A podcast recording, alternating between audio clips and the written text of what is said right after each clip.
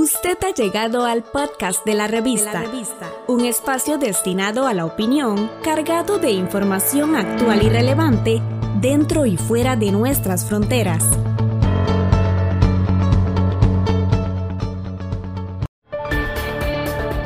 Estas son las noticias más destacadas de las Naciones Unidas con Beatriz Barral.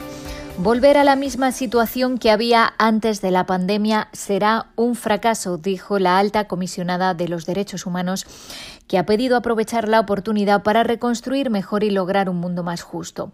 En su mensaje por el Día de los Derechos Humanos, Michelle Bachelet urge a utilizar las lecciones de la crisis para lograr el mundo que anhelamos. Al igual que las dolencias previas que hacen más frágiles a las personas, los incumplimientos de los derechos humanos vuelven más vulnerables a la sociedad en su conjunto. Si un solo individuo está en situación de riesgo, todos corremos peligro. En ese mismo sentido, el secretario general aboga por la cobertura sanitaria para todos si queremos vencer la pandemia y protegernos para el futuro.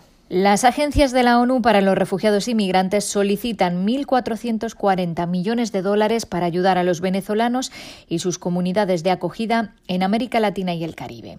Hay aproximadamente 5.400.000 refugiados inmigrantes de Venezuela en todo el mundo, la gran mayoría en países latinoamericanos. Esta mujer llegó hace un año a Colombia. Y bueno, ahí empezó todo la pandemia no quedamos sin, empleo, eh, pasamos muchas necesidades, no teníamos nada y vivíamos muy mal. Eh, eh, la cuarentena nos agarró muy fuerte y no podíamos hacer nada. hace ya dos meses estamos viviendo en un apartamentico mejor que el para diario. Ahí estamos mejor y gracias a ello que bueno, nos ayudaron a salir de allí de esa residencia. Como en su caso, los confinamientos y los cierres por la pandemia han hecho que muchos venezolanos pierdan su trabajo e incluso su hogar y cada vez más personas dependen de la ayuda humanitaria. Además, se está produciendo un aumento drástico de la violencia de género y de incidentes xenófobos contra los migrantes. En las últimas semanas, mientras las medidas de confinamiento se relajan y las condiciones en Venezuela siguen deteriorándose, ha aumentado la cantidad de venezolanos que vuelven a salir de su país.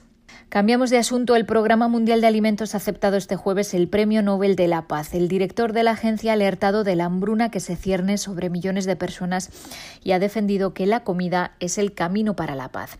David Beasley ha agradecido que reconozcan que su trabajo, llevando alimentos, combate el hambre, mitiga la desestabilización de países, previene migraciones masivas y acaba con conflictos.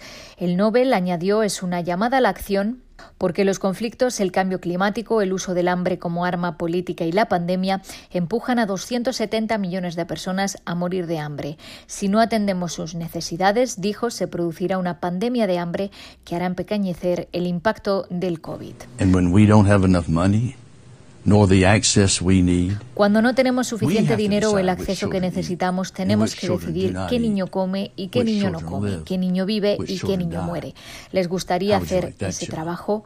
Por favor, no nos hagan elegir quién vive y quién muere. Uno de los países donde la hambruna es inminente es Yemen. La directora de UNICEF alerta de que el país está al borde del colapso completo. La vida de 12 millones de niños yemeníes es una pesadilla real, dijo Henrietta Ford, que añadió que el país árabe es el sitio más peligroso del planeta para ser niño. Un menor muere cada 10 minutos por una enfermedad prevenible. Dos millones de niños no van a la escuela y miles han sido asesinados, mutilados y reclutados en el conflicto desde 2015 semana pasada, 11 niños, incluyendo un bebé de un mes, murieron en un ataque.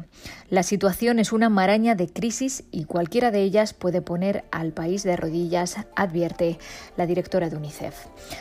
Hasta aquí las noticias más destacadas de las Naciones Unidas.